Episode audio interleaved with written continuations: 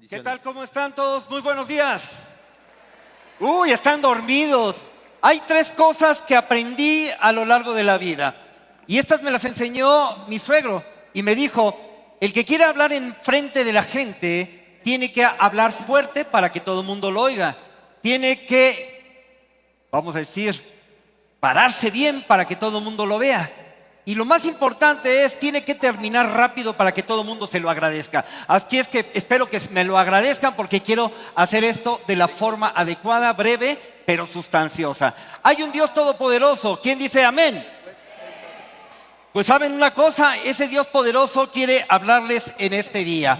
Y yo preguntándole a ese Dios en la semana qué es lo que quería transmitirle a su pueblo, encontré algo muy interesante porque me llevó al capítulo 15 del Evangelio de Lucas, en el verso 1 al 7. Si gustan acompañarme con su vista a esa porción de la escritura, aunque es una lectura que muchas veces hemos escuchado, que se le ha enseñado a los niños y suena muy romántica, yo le decía al Señor, bueno, y pues esto ya lo hemos enseñado, ya lo hemos transmitido, ¿qué más le puedo sacar a esta palabra?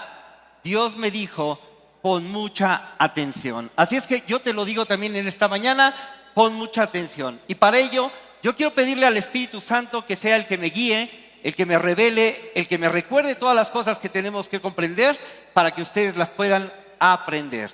Padre, y nos ponemos delante de ti dándote la gloria, la honra y la alabanza, sabiendo que tú tienes cuidado de todos nosotros y que en este tiempo, Señor, habremos de escuchar tu palabra, habremos de recibir esa guianza a través de tu Espíritu Santo que nos guía a toda verdad y viviremos conforme tu voluntad. En el nombre de Jesús, amén y amén. Y vamos a leer capítulo 15 del Evangelio según Lucas, versos 1 al 7. Dice, y está escrito lo siguiente conforme la Reina Valera contemporánea. Dice, todos los cobradores de impuestos y pecadores, oigan bien, y pecadores se acercaban a Jesús para escucharlo. Los fariseos y los escribas comenzaron a murmurar y decían, este recibe a los pecadores y come con ellos. Entonces Jesús les contó esta parábola. ¿Quién de ustedes, si tiene cien ovejas y pierde una de ellas, no deja las 99 en el desierto y va tras la que se perdió hasta encontrarla? Y cuando la encuentra, gozoso la pone en sus hombros y al llegar a su casa reúne a sus amigos y vecinos y les dice, alégrense conmigo porque he encontrado la oveja que se me había perdido. Les digo que así también será en el cielo. Habrá más gozo por un pecador que se arrepiente que por 99 justos que no necesitan arrepentirse.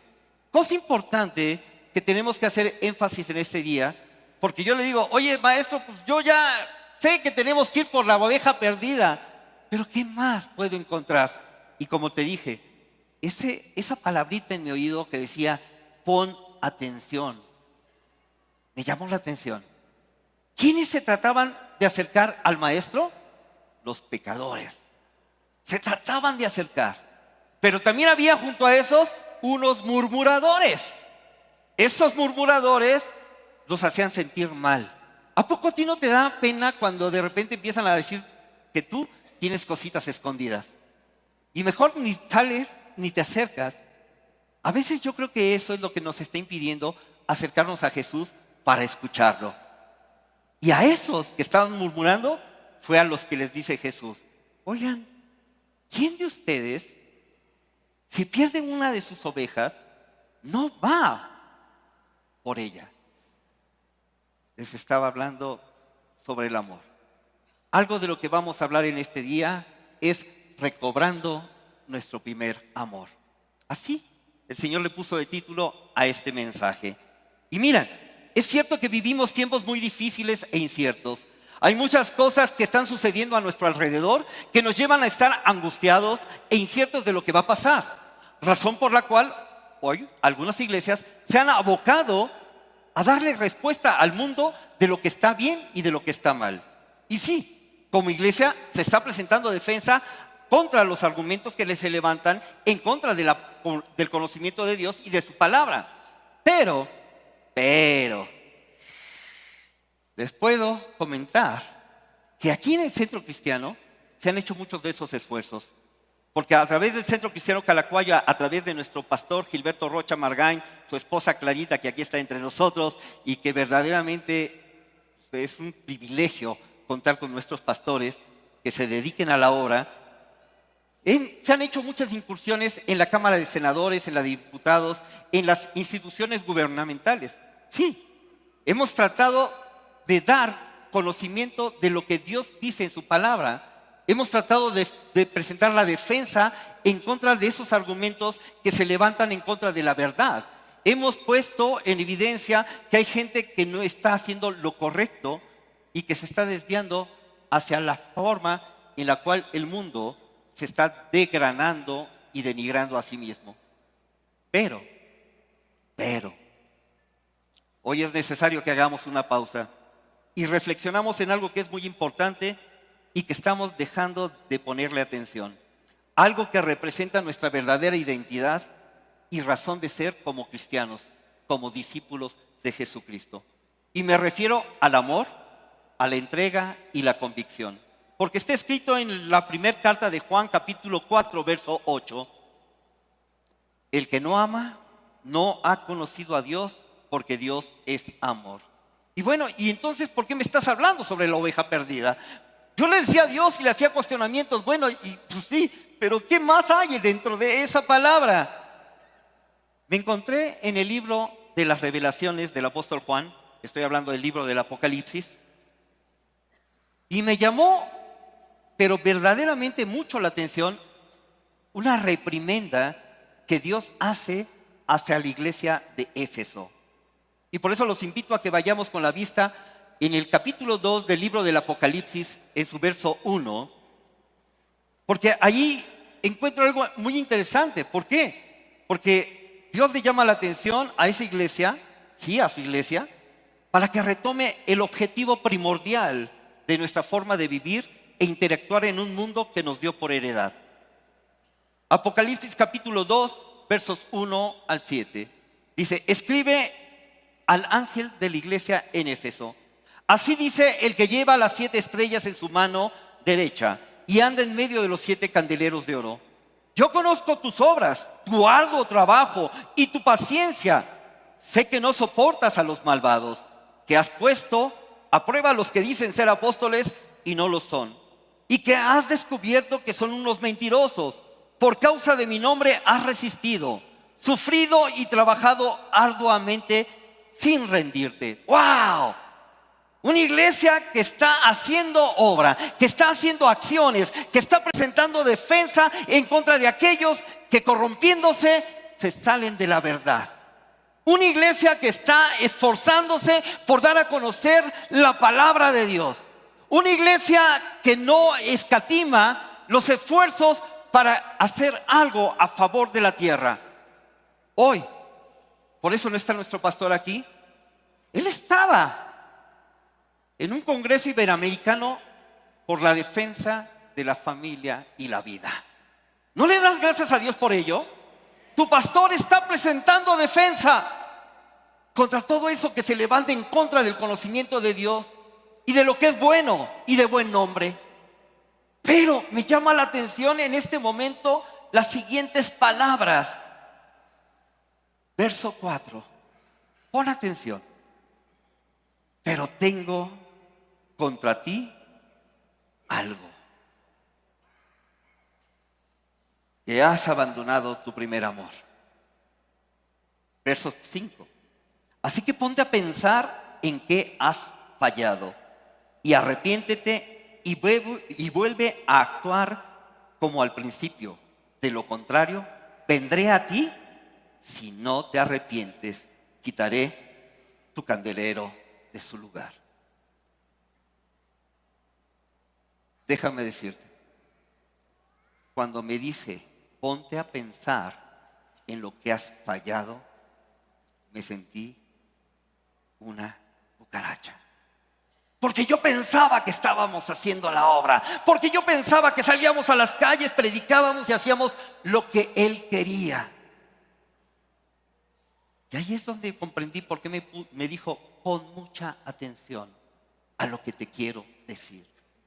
Y lo que hoy quiere decirte a ti como iglesia. Hoy el Señor quiere hablarnos desde lo más profundo de su corazón. No para que lo veamos todo romántico, sino para que lo veamos claro, para que pongamos atención a lo que verdaderamente Él espera de cada uno de nosotros. Cuando estaba meditando en esto, en qué has fallado, me lleva al capítulo 21 del Evangelio según Juan. Porque estaba buscando yo la respuesta. Y en este capítulo 21, si me gustas acompañar con tu vista, en el capítulo 21 del Evangelio según Juan, está escrito algo muy importante, versos 15 al 17, porque es una plática que está sosteniendo con uno de sus discípulos. Su discípulo, el cual había visto grandezas delante de su rostro, al cual lo invitaba para ver cuando sucedían los milagros más impresionantes del ministerio de nuestro Señor Jesucristo. Si veo la historia, ellos están pescando y de repente toda la noche se la pasaron pescando y no pescaron nada. Un hombre se acerca por la orilla de ese lago y les grita y les dice, ¿tienen algo para comer? Y de repente ellos, pues no, no hemos pescado nada. Echen la red. Y echaron la red y tuvieron una gran pesca. Dice y está escrito que era tal la cantidad de peces que no los pudieron subir a la barca, que la tuvieron que arrastrar hasta la orilla. Pero en ese momento, Juan le dice a Pedro, es el maestro, es el maestro, Pedro. Pedro se ciñe la ropa porque al pescar estaba sin ropa para poderse mover bien y para no estar sudando y todo lo demás. Dice que se avienta al agua y llega a la orilla. Y aquí vemos una plática después de que comieron y después de que estuvieron juntos. Algo que verdaderamente al ponerle atención me llamó la atención. Está escrito, capítulo 21 del Evangelio según Juan, en sus versos 15 al 17.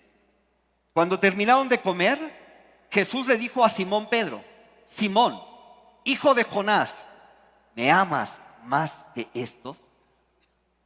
¡Wow! Qué pregunta tan impresionante para cualquiera de nosotros. Imagínate que Jesús te pregunte, ¿me amas más que todos los que están aquí reunidos? ¿Tú qué contestarías? Pedro le contestó, sí, Señor, tú sabes que te quiero. Él le dijo, apacienta mis corderos. Pon atención, apacienta mis corderos. Y volvió a decirle por segunda vez, Simón, hijo de Jonás, ¿me amas? Pedro le respondió, sí, Señor, tú sabes que te quiero. Le dijo, pastorea mis ovejas. En el verso 17, sorprendentemente pregunta y dice, y la tercera vez le dijo, Simón, hijo de Jonás, ¿me quieres? Pedro se entristeció de que la tercera vez le dijera, ¿me quieres? Y le respondió, Señor, tú lo sabes todo. Tú sabes que te quiero. Jesús le dijo, apacienta mis ovejas. A veces nosotros fácilmente podemos decir, te amo, te alabo, te bendigo, te glorifico, Señor. Pero realmente ¿dónde está tu corazón? ¿Estás poniendo atención a lo que verdaderamente Él te está pidiendo? ¿O estás tratando de hacer actividades, acciones, momentos que, para que todo el mundo diga, wow, qué hombre, qué mujer? Y el maestro te dice, yo no te mandé a pescar, porque te hice pescador de hombres. Te mandé a cuidar mi rebaño. Te mandé a cuidar aquellas ovejas que se están perdiendo. Te mandé a hacer mi voluntad.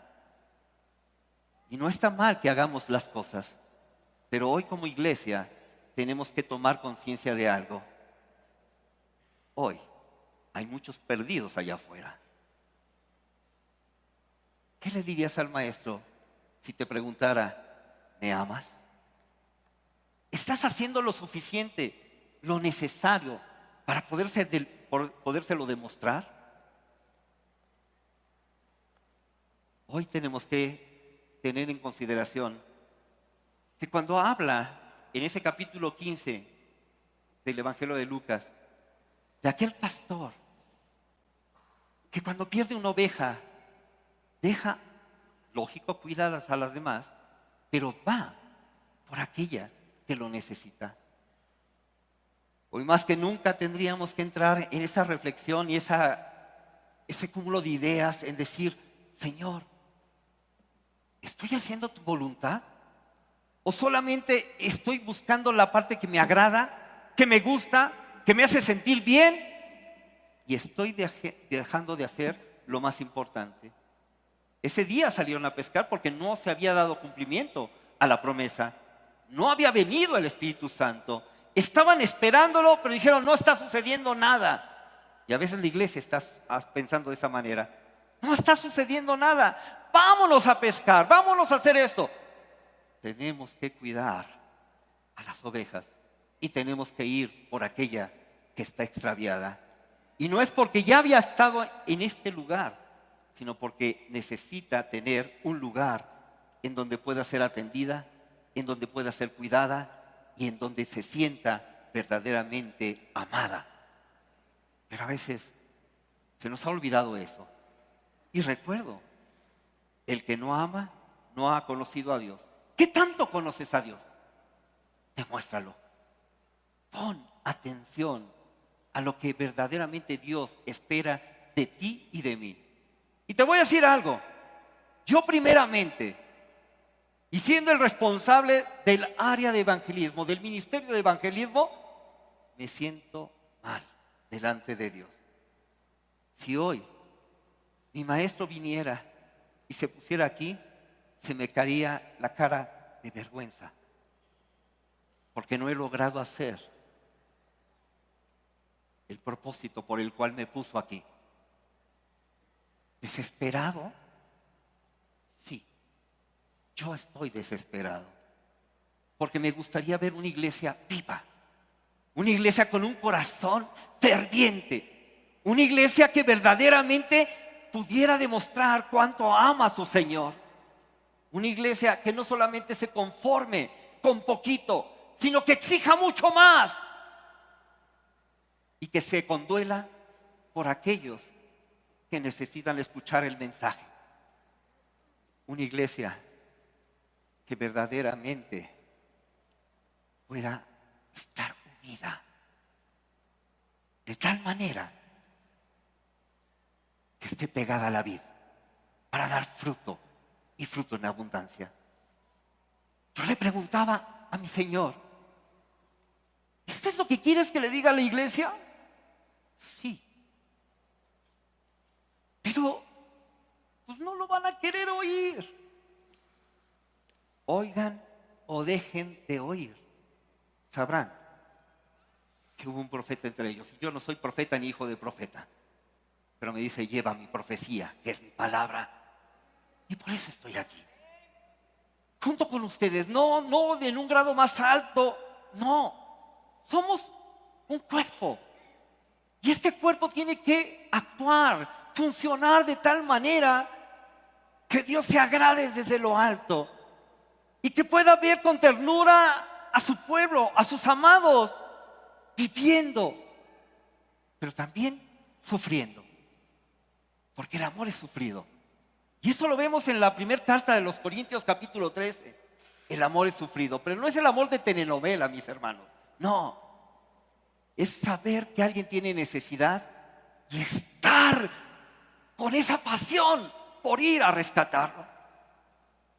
Es estar en medio de las oportunidades en el mundo. Y dice que se acercaban a Jesús los pecadores, los cobradores de impuestos que también pecan.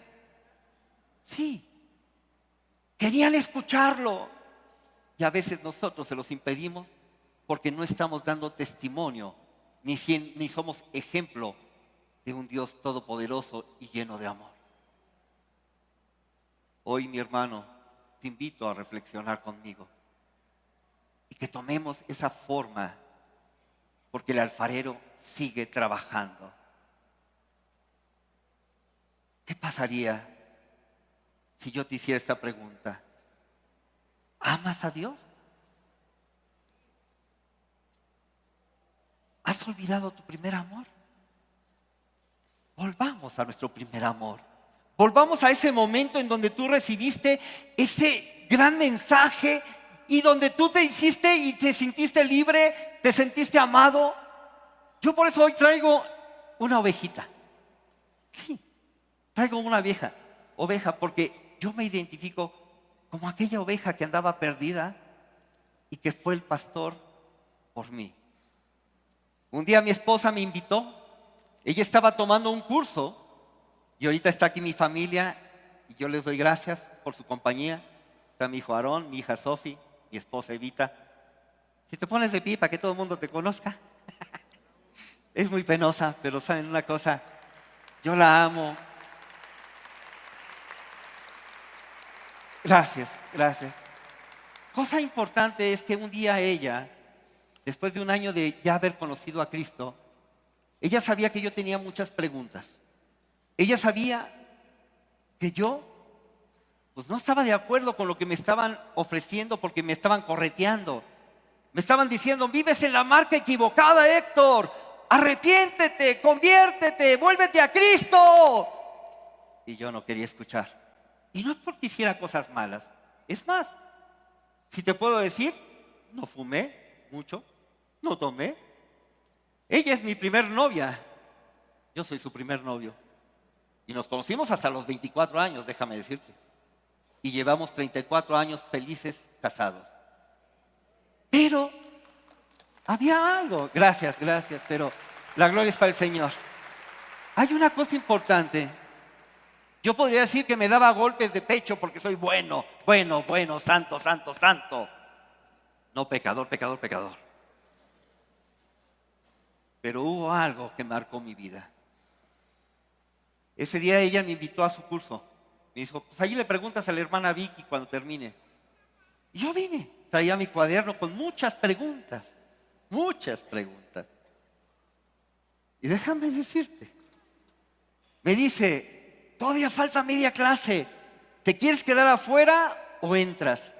Y era el salón, y es, es el salón más pequeñito de todo Calacuaya, allá abajo. Y de repente pues entré, pues ¿qué puede pasar?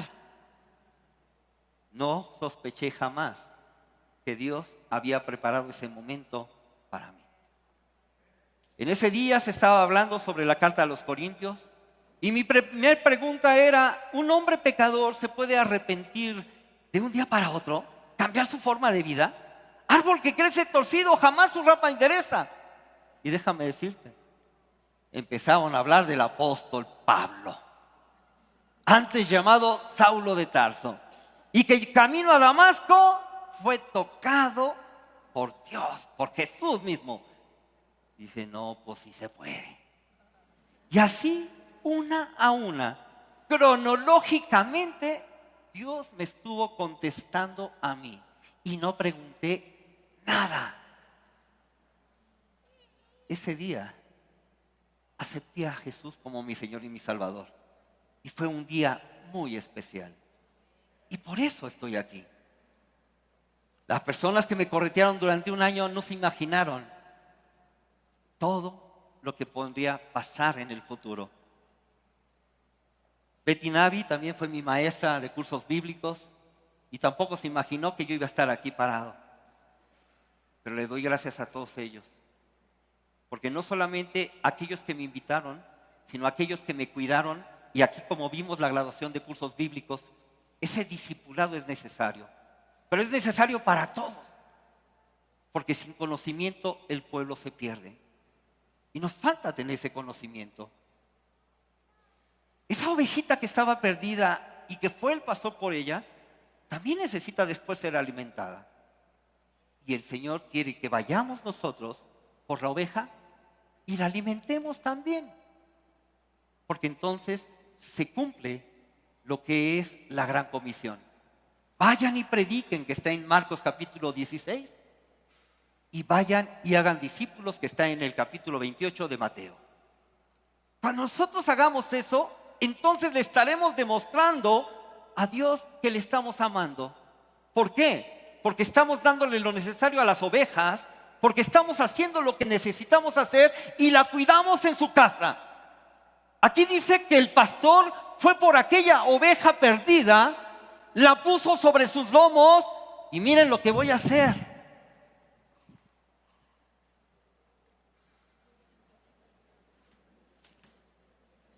Aquí hay una oveja negra. ¿Y esta oveja negra? No, no son los jóvenes con propósito. Ellos la hicieron. Y aquí, gracias a Dios por la vida de Hugo y de Claudia, porque le están dando seguimiento a, esas ovejas. ¿Que es una oveja negra? Sí, pero no se fijen en el color. Nosotros no nos tenemos que fijar en el color de la oveja. Tenemos que fijarnos en el propósito que tiene Dios para esa oveja. Nosotros nos tenemos que fijar que esa oveja puede ser transformada, puede ser cambiada y puede vivir perfectamente bien delante de Él. ¿No le das un aplauso a Dios por eso? Porque Dios sigue transformando vidas. Dios sigue, sigue haciendo su voluntad y su voluntad es buena, agradable y perfecta. Hoy, más que nunca, nosotros nos vamos.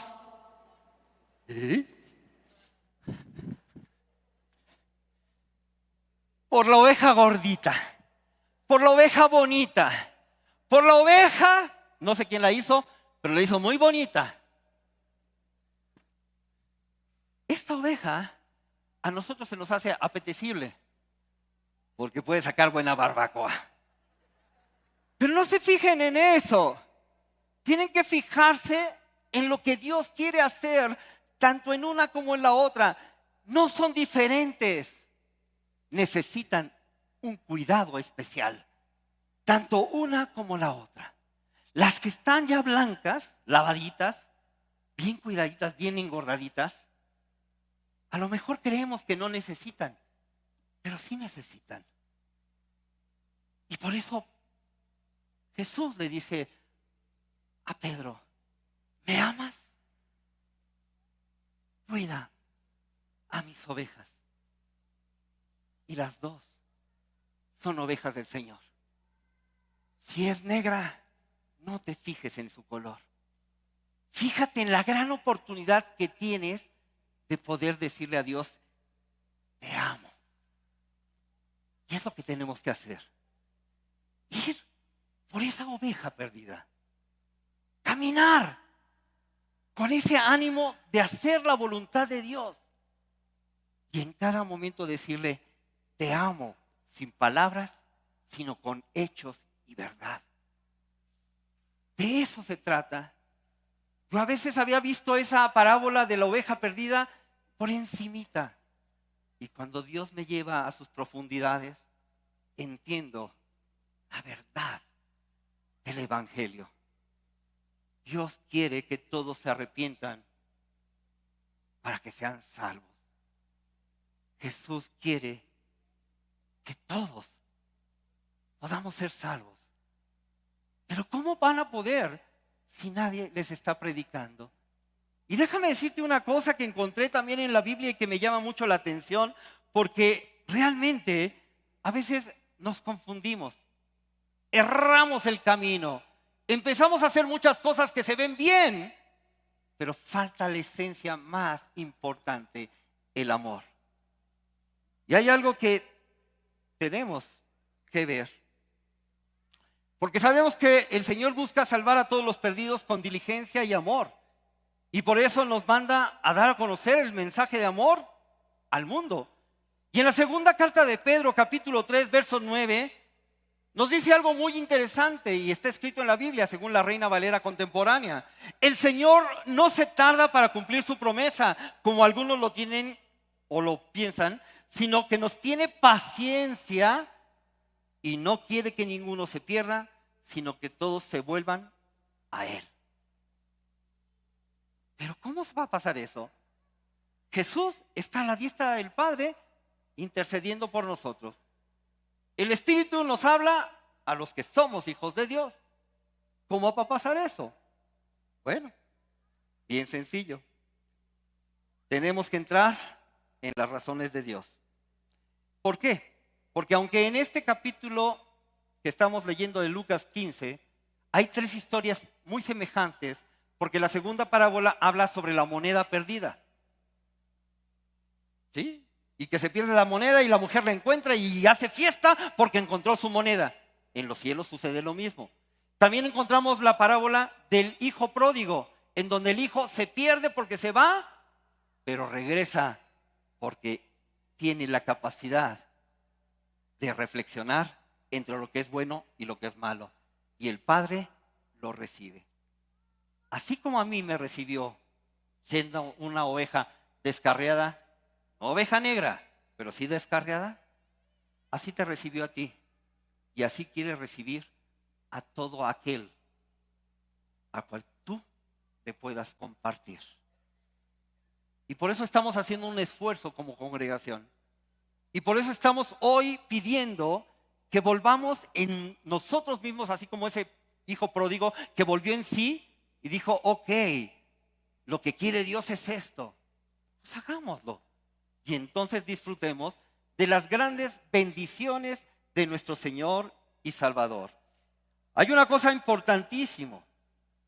¿Qué pasa cuando Pablo le dice a los romanos en el capítulo 1, verso 16? No me avergüenzo del Evangelio porque es poder de Dios para la salvación de todo aquel que cree, en primer lugar para los judíos, pero también para los que no lo son. A veces a nosotros nos da vergüenza porque como todavía no hemos sido blanqueados completamente, nos sentimos a veces como que no somos la mejor ovejita y no queremos que la gente nos evidencie o hable de nosotros. Ah, me vas a, invitar a mí. Y mira cómo tú eres. ¿Sabes una cosa? Esa vergüenza que sentimos es el Espíritu Santo que nos está redarguyendo de pecado, juicio y justicia. Pero no te quedes, tienes que quedar nada más pensando en, híjole, es que no soy digno. ¿Por qué no buscas que Dios te dignifique a través del arrepentimiento, a través de la conversión, a través de cambiar tu forma de vida, a través de mostrarle al mundo el amor de Dios. ¿Por qué no lo haces? Cosa importante en este momento. No hay uno solo perfecto. No hay un solo justo en el mundo. Solo Jesús. Así es que no te preocupes. A lo mejor todavía tienes manchitas. Porque este, mira, como que tiene manchitas blancas, pero no, es una venda. Pero bueno, pongamos, a lo mejor eres una oveja pinta. ¿Qué tal si te ponemos un poquito de lejía, un poquito de cloro y le tallamos con fuerza? Esa es bendición para ti. Y a veces la palabra nos raspa, a veces la palabra nos es dura. Muchos de los discípulos en algún momento le dijeron al Señor Jesús, dura palabra es esta, ¿quién podrá resistirla? Imagínate que el maestro contestó en ese día, si ustedes también se quieren ir, se pueden ir pero yo me quiero quedar aquí. Y como dijo Josué, yo y mi casa serviremos al Señor. Y así tengo que hacerlo. Pero tengo ser, si se lo vas a dar, dáselo fuerte, porque es para Él, no para mí. Es para Él. Y hay una cosa importantísima. A Él es la gloria, la honra y la alabanza. Solamente a Él. Pero si nosotros entramos en cuentas y ponemos también otra cosa que el apóstol Pablo le mencionó a los romanos porque dice, ¿y cómo conocerán si no haya alguien que les predique? ¡Wow! Qué tremendo. Hay mucha gente perdida porque hay gente que no ha decidido predicarle la palabra, porque no ha decidido mostrarle amor a Dios, porque no ha decidido verdaderamente expresar la gratitud que deberíamos de tenerle al Maestro. Hoy más que nunca necesitamos cobrar aliento, esforzarnos, ir por los perdidos y traerlos a casa. Por eso el día 21 de mayo vamos a hacer un esfuerzo para que en tu corazón pongas ese deseo de agradar a Dios, de decirle te amo con todo su corazón y traer la oveja perdida aquí a casa. Para que tú seas un instrumento del amor, de la misericordia de Dios. A lo mejor tú dices, no, es que todavía no me salen las palabras para poderles predicar el Evangelio. Ok, no se los prediques, pero tráelos. Y aquí se lo predicamos. Y aquí le mostramos la gracia de Dios. Pero padre, es que no, todavía no, es que me van a descubrir que todavía estoy cojeando. Pues empieza a arreglarte. Es tiempo suficiente, un mes, como para ponerte un yeso y que tu pierna ya no coge. ¿Sí? Piénsalo así. Pero imagínate un día en el cual escuches la voz de tu Señor y que así como lo dijo desde lo alto, te diga, bien, buen siervo y fiel. En lo poco has sido fiel, en lo mucho te pondré. Entra en el gozo de tu Señor. Y lo que nos pide Dios hoy es fidelidad. Y lo que nos pide Dios hoy es rescatar a la oveja perdida, traerla a casa, abrazarla, alimentarla y cuidarla de tal manera que ella se sienta dignificada. Hoy es el día, mi hermano, en donde nuestro corazón debe dejar de pensar en lo que tú necesitas y ver lo que la otra gente necesita. Ese es el amor sufrido. Es ver que en la necesidad de otros, ¿cómo le puedo ayudar? Tráelo a casa. Tráelo a casa. Y el domingo 21 no es que vayamos a hacer fiesta o lo que sea, pero vamos a hacer un día muy especial para esas ovejas que recibirán por primera vez el mensaje más hermoso que se puede recibir, el mensaje de la salvación. Así como yo lo recibí en ese salón chiquitito, y estoy agradecido con mi esposa por haberme hecho esa propuesta indecorosa, ¿sí? De decirme, ¿por qué no vienes? Aprovecha la oportunidad tú. Y dile a un amigo, a una amiga, a un tío, a una tía, a un abuelo, a quien quieras. Ven. Quiero que tengas un día muy y quiero estar contigo. Y para ello, tenemos una mesa aquí afuera en la explanada, en donde vamos a escribir el nombre de las personas que creemos que queremos invitar, para que haya un grupo, porque ya hay un grupo de intercesores, orando por esas ovejas. ¿Para qué? Para que se prepare la tierra y cuando llegue la semilla, se siembre y pueda dar fruto. También tú vas a estar orando por ella. Y mira, ese día 21, cuando llegues aquí con tu invitado, a ver, dile a la persona que está junto a ti, yo sí voy a traer mi invitado. Conste, el hombre y el pez por su propia boca muere y ya tienes testigos. Así es que ya no puedes decir que no, ya lo dijiste y todo lo que diga tu boca sea hecho, ¿correcto? Dile de nuevo, voy a traer mi invitado. Presúmeselo, porque va a conocer a, mi Dios. Y hay que presumir a nuestro Dios, no el Dios de Abraham, no el Dios de Jacob, no el Dios de Isaac. Tienes que decirle, mi Dios me dio vida, me dio libertad, me perdonó, me hizo libre. Y con ese ánimo puedes convencer a cualquiera. Pero si tú llegas con esa cara de limón agrio o de huele a gas, imagínate en el espejo que te vas a ver. Porque todo el mundo va a poner cara de huele a gas. O todo el mundo va a poner cara de limón agrio y no sirve ni para limonada. Así es que hay una cosa importante. Ese gozo debe de estar en ti. Porque si no está en ti, nadie va a querer venir contigo. Voltea a ver al de junto y dile, ¡ah, qué carita! No te pareces para nada a Jesús. La gente tiene que ver a Jesús en ti. Tiene que ver unos ojos de amor tiene que ver unos ojos de agradecimiento, tiene que ver unos ojos que verdaderamente necesitan y anhelan ver un corazón convertido. A eso te invitamos, a que tú puedas hacer realidad el sueño de Dios, no el sueño del hombre. Dice, y está escrito en la Biblia, vayan por los caminos, por los vallados, por las senderas y prediquen a todos hasta que mi casa se llene. Y no es este lugar, es el reino de los cielos. No le das gracias a Dios por ello. Hoy.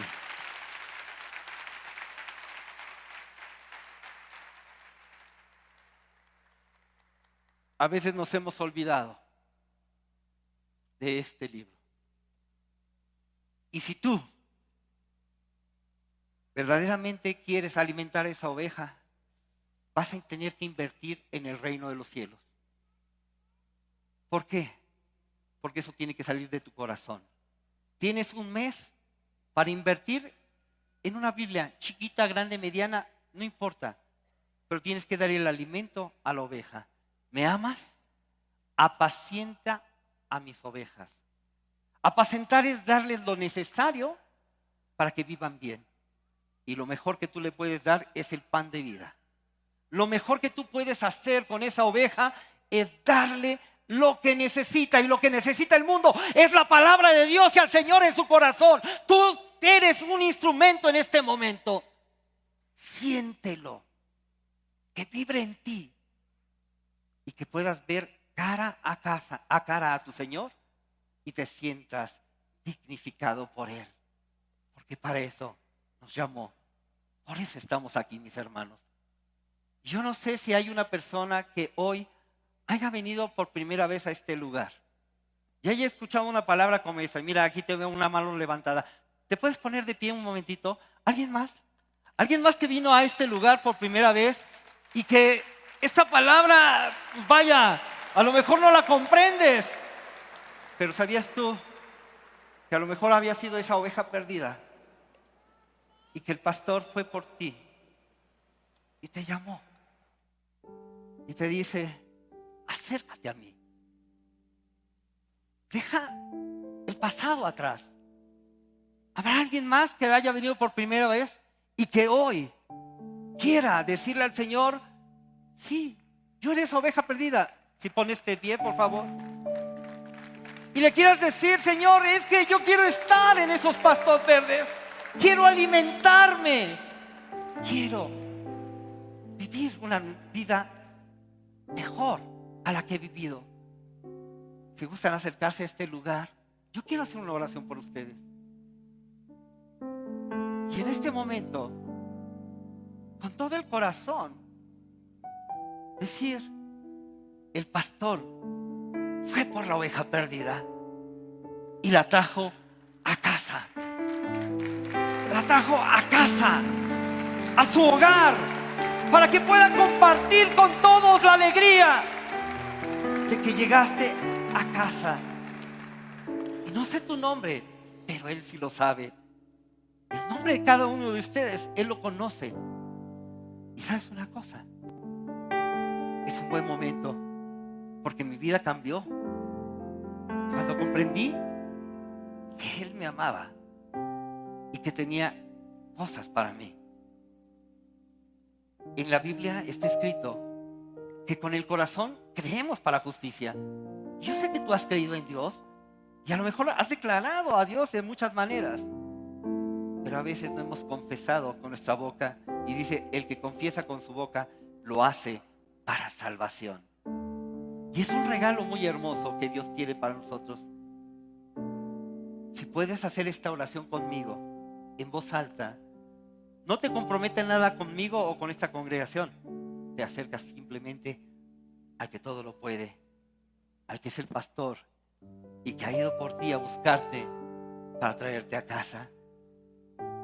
Ora de esta manera y dile en voz alta, Padre, díselo, díselo, en este día tú fuiste por mí y me trajiste a este lugar. Hoy creo que era para bendecirme. Pero por ello, también te quiero pedir perdón. Porque he cometido errores. Porque te he fallado muchas veces. Pero quiero corregir eso. Por eso te pido que seas mi Señor, mi Salvador, y que pueda yo estar contigo hasta el fin del tiempo para estar contigo en la eternidad. Te doy gracias porque sé que me cuidarás, me guardarás y aún me darás el sustento que necesito. Gracias por tu gran amor, porque sé que tú eres mi Salvador. Padre, yo creo en ti y confío que todo será para tu gloria, tu honra y tu alabanza. En el nombre de Jesús. Amén. ¿Por qué no das un fuerte aplauso? Porque en los cielos hay fiesta cada día que a un pecador se arrepiente. Y vamos a orar por esta familia porque verdaderamente son parte de la familia de la fe hoy. Han nacido de nuevo, las cosas viejas pasaron y desde hoy pueden empezar un nuevo caminar. Y eso es lo mejor. Volteen para atrás a ver a su familia. Está ahí. Esa familia que les ama. Y vamos a ponernos de pie y vamos a orar por ellos diciendo, Padre, gracias porque podemos ver con nuestros ojos tus bendiciones, porque podemos ver cómo hoy has dado vida a aquellos que estaban muertos en el pecado, porque hoy sabemos que tú los guiarás, pero permítenos cuidarlos, permítenos darles pastos verdes, permítenos hacer tu voluntad y gozarnos, Señor, porque tú eres nuestro Dios, en el nombre de Jesús, amén y amén.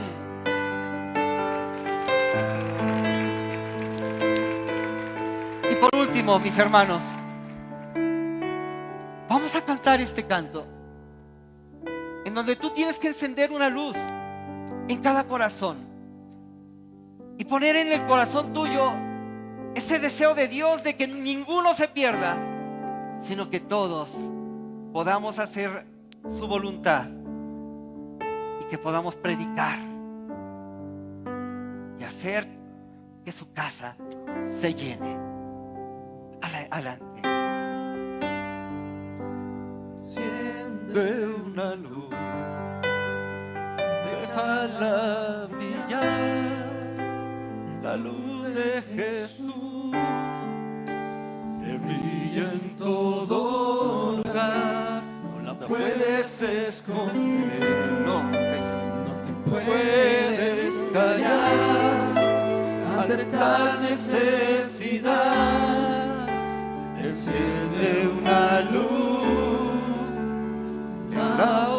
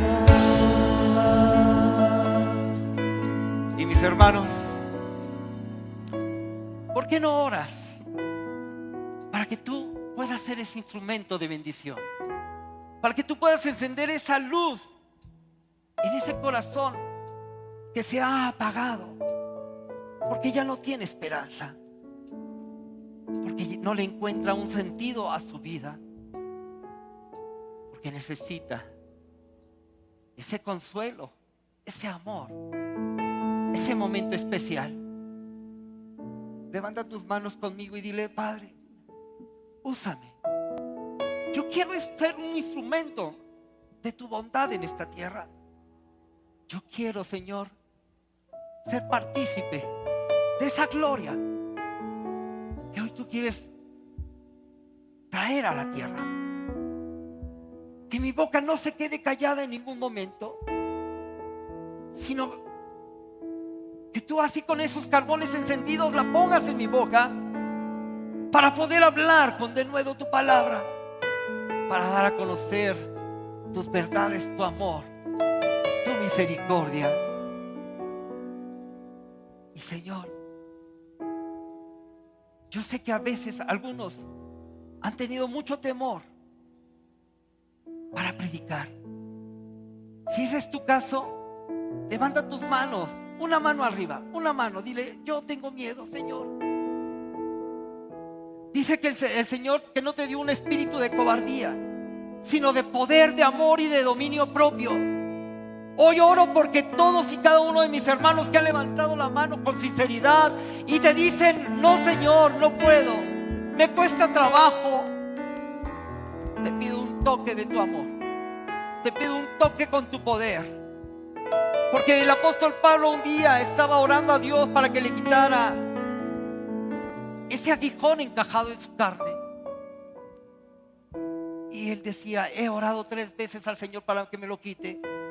A lo mejor es ese aguijón, el temor que tienes de abrir tu boca para predicar. Y Dios le contesta, bástate mi gracia, porque mi poder se perfecciona en tu debilidad. Y cuando eres débil, entonces eres fuerte porque me tienes a mí. Señor, sé tú con mis hermanos y que tu Espíritu Santo se mueva con poder en ellos. Que ellos sean como esas fuentes de agua viva para anunciar tu evangelio, para procurar que tu paz, tu misericordia y tu amor lleguen a esta tierra en el nombre de Jesús. Y vamos a dejar que esa luz brille en nosotros y que podamos tener ese gozo en el corazón.